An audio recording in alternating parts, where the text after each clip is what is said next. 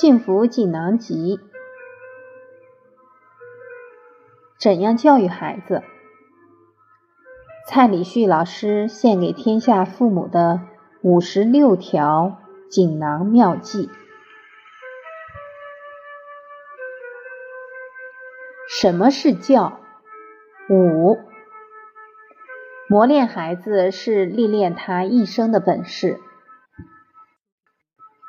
我有一位长辈卢叔叔，他跟他的孩子讲：“我所有的钱都是取之于社会。”往后我也要用之于社会，回馈广大的人群。我要成立一个公益基金会，我一分钱也不会留给你，但是你只要努力念书、认真学习，你要念多高的学位，我都支持你。让孩子从小觉得父母的心胸非常宽广无私，所以孩子。对父母是从心底佩服。虽然卢叔叔的经济条件很不错，但他的儿子到美国留学，他给孩子的费用抓得特别紧，因为他知道中国人所说的“富不过三代”，在现前是一代都支撑不了。从前还有圣贤根基，家庭、社会还有节俭的美德给孩子做榜样。现代的孩子从小举目所视都是奢侈，从小就很会花钱，所以他在儿子出国留学前就告诉他：“我给你的钱都计算好了，假如你乱花不够的自己解决。如果你带一个黑人回来或带一个白人回来，我就跟你断绝父子关系。”丑话讲在前面。儿子从小是父母带大的，知道父亲言出必行，所以不敢造次。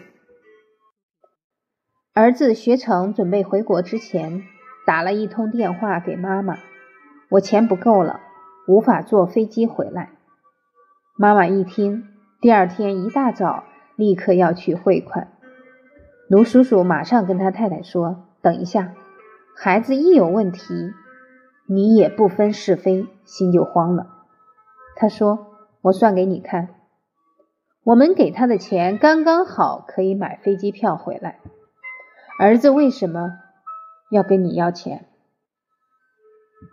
因为他知道一回来我一定不给他钱，他的生活会非常拮据，所以想留一手，让身上的钱还有空间缓和一下。所以。”就跟太太说不可以汇，结果儿子打了两三通电话都没有要到钱，后来就自己搭飞机回来了。儿子回到家，卢叔叔马上告诉他：“你已经长大了，这个家不能让你住了，你自己出去自力更生。假如你是当父亲的，能做得出来吗？”这是不是慈爱？儿子因为从小受到这样的磨练，所以也很乐意出去找工作。他面试的那家企业是一个连锁性的教育机构，董事长亲自面试。本来下午有五六个人要面试，当面试到他的时候，后面的人就没有面试机会了，因为董事长跟他谈了两三个小时。